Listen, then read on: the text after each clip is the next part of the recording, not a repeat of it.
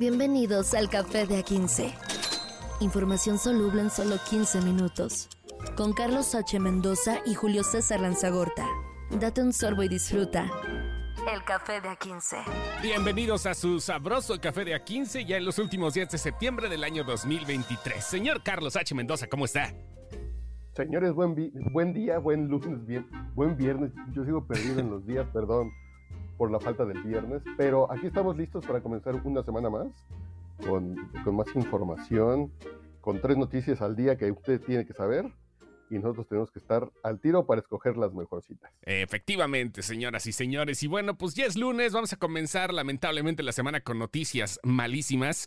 En plena vía pública, allá por la ciudad de Zapopan, secuestraron, se llevaron, plagiaron a la alcaldesa del municipio de Cotija, Michoacán, Yolanda Sánchez Figueroa.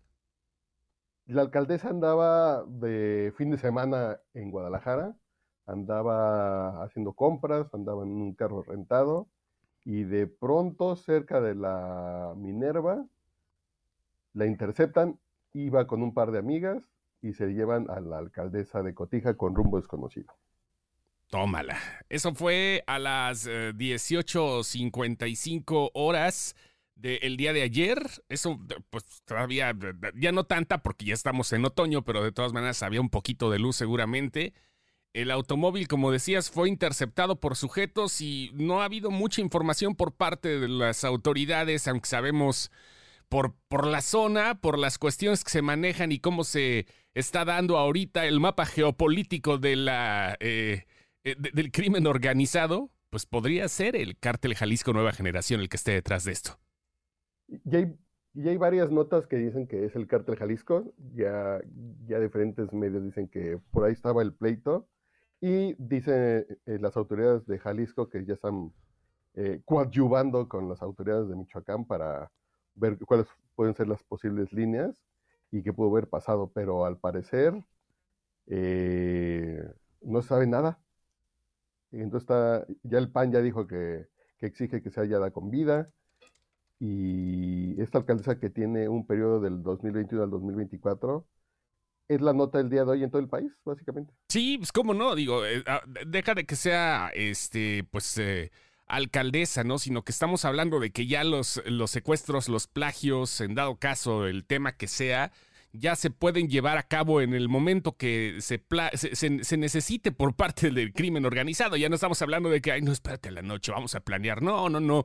Nada más es, síguela un rato, apaña y vámonos. No importa lo que hay ahí porque nadie va a hacer absolutamente nada. Nada, nada, nada. Y si hay, ya hay em, amenazas del cártel Jalisco, ya había habido amenazas. Eh, la alcaldesa se separó del cargo, por, eh, pidió licencia por 30 días, solamente se ausentó 20, regresó en su, eh, en su alcaldía, en su municipio, y hay actividades ya que ya atacaron eh, los cuarteles de policía, Después, el cártel Jalisco desarmó a los agentes municipales el 17 de abril. O sea, así de plano llegó a... de muerte a la alcaldesa y a funcionarios. Ok, eso ya, ya llevaba un poquito de tiempo. O sea, imagínate llegar y qué impotencia como alcalde o como alcaldesa, como presidente municipal y ver que de repente están desarmando a tu tropa. O sea, ya, ya, ya esto creo que fue un poquito más allá de lo, de, lo normal, pero este, pues se fue a meter a la cueva del lobo, Milik. Pero el tema es que cuando hablamos de narcoestado, ese es un narcoestado. Sí. Básicamente es un lugar donde eh, así la autoridad civil no puede hacer nada, llegan estos cuates y gobiernan, básicamente gobiernan, eh, eh, desarman policías, eh, entonces todo el poder de ese territorio lo tienen el crimen organizado, los grupos delictivos. Sí, es un poder que vaya, está fuera de cualquier otro poder que existe en este país, va más allá, porque pues, a fin de cuentas no tienen que entregar justo, valga la redundancia, las cuentas absolutamente a nadie más que a sus superiores y este lo están haciendo lo están haciendo de una manera ya, híjole, demasiado demasiado potente para lo que se tendría que vivir aquí en el país, que deberíamos estar de, de, cierto modo con menos balazos y más abrazos, pero no se puede. Y recordaba hace unos minutos cuando fue asesinado el primer presidente municipal eh, de por ahí del sección Cedillo, hace como unos 25 años, y era la nota, el crimen organizado mató a un presidente municipal que se veían como ciertamente figuras de autoridad, como que tenían cierto blindaje, y ahora vemos que los matan, pero no, que no es extraño. Y sería padre, a ver si para mañana me traigo el dato de cuántos presidentes municipales han sido asesinados. Hay varios, ¿eh? En los últimos cinco años. Sí, sí, yo creo que deben ser. Hay varios. 15, 20. Sí, más o menos, ¿no? Este, no, hombre, 15, 20, 94 alcaldes han Ah, sido 94. asesinado en, han sido asesinados en México, 18 en el gobierno de Andrés Manuel López Obrador. Este, pues así fue esto, ¿no? Y, y no Ah, es sí, que. yo por eso decía sí. que en los últimos cinco años, sí, 15, 20, pues sí, di- 18, pero sí, han sido asesinados 95 desde hace 25 años. Sí, sí, sí, claro, claro, claro. Ya este, ha Eh, habido. Entonces se pone bien recio la Ujú. violencia y eso habla de un control de las bandas delincuenciales eh, de los territorios, que ya lo dice Estados Unidos. Y no hablemos, 80% del territorio. no hablemos de lo que no se dice, Milik, de también los eh, altos mandos eh, de gobiernos estatales y de otro rubro del gabinete presidencial que pudieron haber sido también desvividos por parte de pues el mismo crimen, pero que no lo van a decir jamás. Porque también hay gobernadores que lamentablemente, y bueno, eh, ha habido secretarios de gobernación que han fallecido bajo circunstancias muy extrañas, pero no sabemos, es su posición. Sí. Dos, dos secretarios en un accidente, el gobernador de Puebla también. Ya son esas cosas que también hay que pensar, será, será, será. Vaya. Y hablando de gobernadores, bueno, de primeras damas, una ya se quiere, bueno, es que esto está muy raro, maestro. ¿Qué, qué pasa con Es un Marianita chisme Rodríguez? Muy raro. Es un chisme muy raro porque el fin de semana, hoy ya leí un par de columnas serias, eh, por ejemplo la de Salvador García Soto, que dice, eh, María Rodríguez, después de Samuel García, podría ser la candidata de MC. Y ya leí varios, pero el punto número uno es que ella tiene 28 años, ¿no? Si no me equivoco. No cumple con la edad todavía para jugar a ser candidata, pero ¿por qué el ruido? Y pensar que si estuviera en edad de merecer, dirían los clásicos, más de 35 años, eh, y sería interesantísimo que la pusieran Mariana, Claudia y Xochitl, ¿eh? Porque ahí sí la banda se pondría muy loca, pero lo que sí tenemos que decir es que no es elegible. No, no, no es elegible. Por, eh, co- constitucionalmente la ley dice que el presidente de los Estados Unidos mexicanos debe tener al menos 35 años para ejercer el poder ejecutivo. No se puede, este, pero aún así está, me llama la atención porque, aunque no se pueda, de todas maneras, alguien soltó el, el- el- no sé si punto pedo, cómo estaría el asunto, pero alguien soltó el pitazo, ¿no? Y que Marianita quiere y todo eso, y se convirtió en un, en un nacional. Sí, nació el 10 de agosto del 95, tiene Sí. 28 años, entonces, no, pues no, pero, pero me cae mejor que su marido.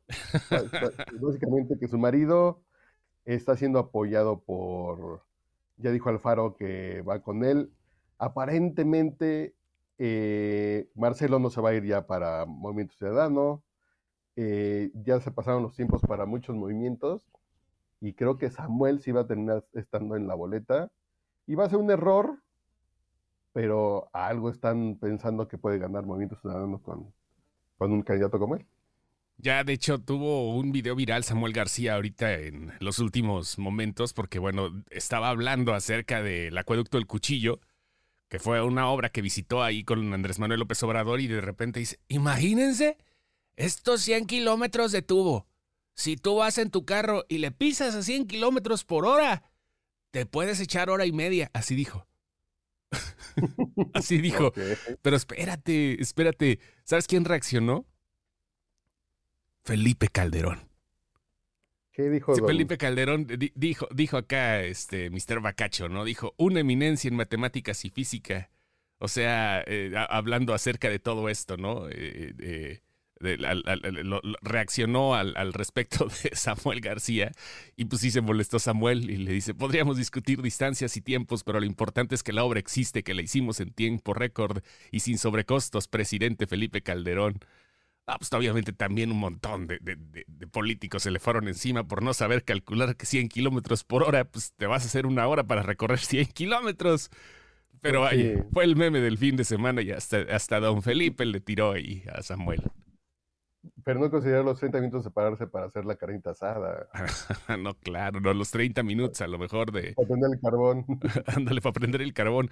Pues sí, está, está muy complicado. Este, ahorita las cosas... Eh, eh, es, es un eh, es, es, el principio, ¿no? Estamos apenas viendo el inicio de la película, donde puede cambiar el argumento de un momento a otro, donde puede haber, como se dice en el argot cinematográfico, un plot twist, donde no sabemos qué vaya a suceder eh, aunque las cosas puedan parecer que estén recargadas a favor de algo o de alguien, eh, hasta este momento, Claudia Sheinbaum es la presidenta, sería la presidenta de la República Mexicana o de Estados Unidos Mexicanos, pero todavía falta, todavía falta y, en ese lapso podrían pasar un chingo de cosas todavía, Milik.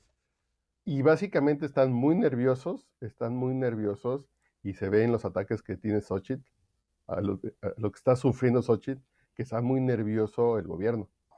Y los que están nerviosos son los británicos, porque el gobierno pues, la cagó. Se fueron al Brexit y ahorita, no, señor, la neta, no, que si no queríamos irnos. ¿Qué onda? El Brexit, para la gente que no recuerde, bueno, fue la salida de, eh, la, Gran Bretaña de la Unión Europea. Pues, pues se sentían muy acá, muy de huevos, ¿no? Y ahorita la gente ya está volteando para atrás y diciendo que fue un error. Y básicamente el error fue del pueblo, no del gobierno, porque llegó este, ya se me olvidó el nombre del... Boris, Boris Johnson se llamaba. Boris Johnson llegó con esta idea de que nosotros, el nacionalismo, que Europa es mala, nos quitan nuestros recursos, y un discurso populista que en algún momento les funcionó, eh, que le funcionó a él, se hicieron elecciones y el pueblo británico votó por la salida de la Gran Bretaña de la Unión Europea. Hace, ¿cuánto habrá sido?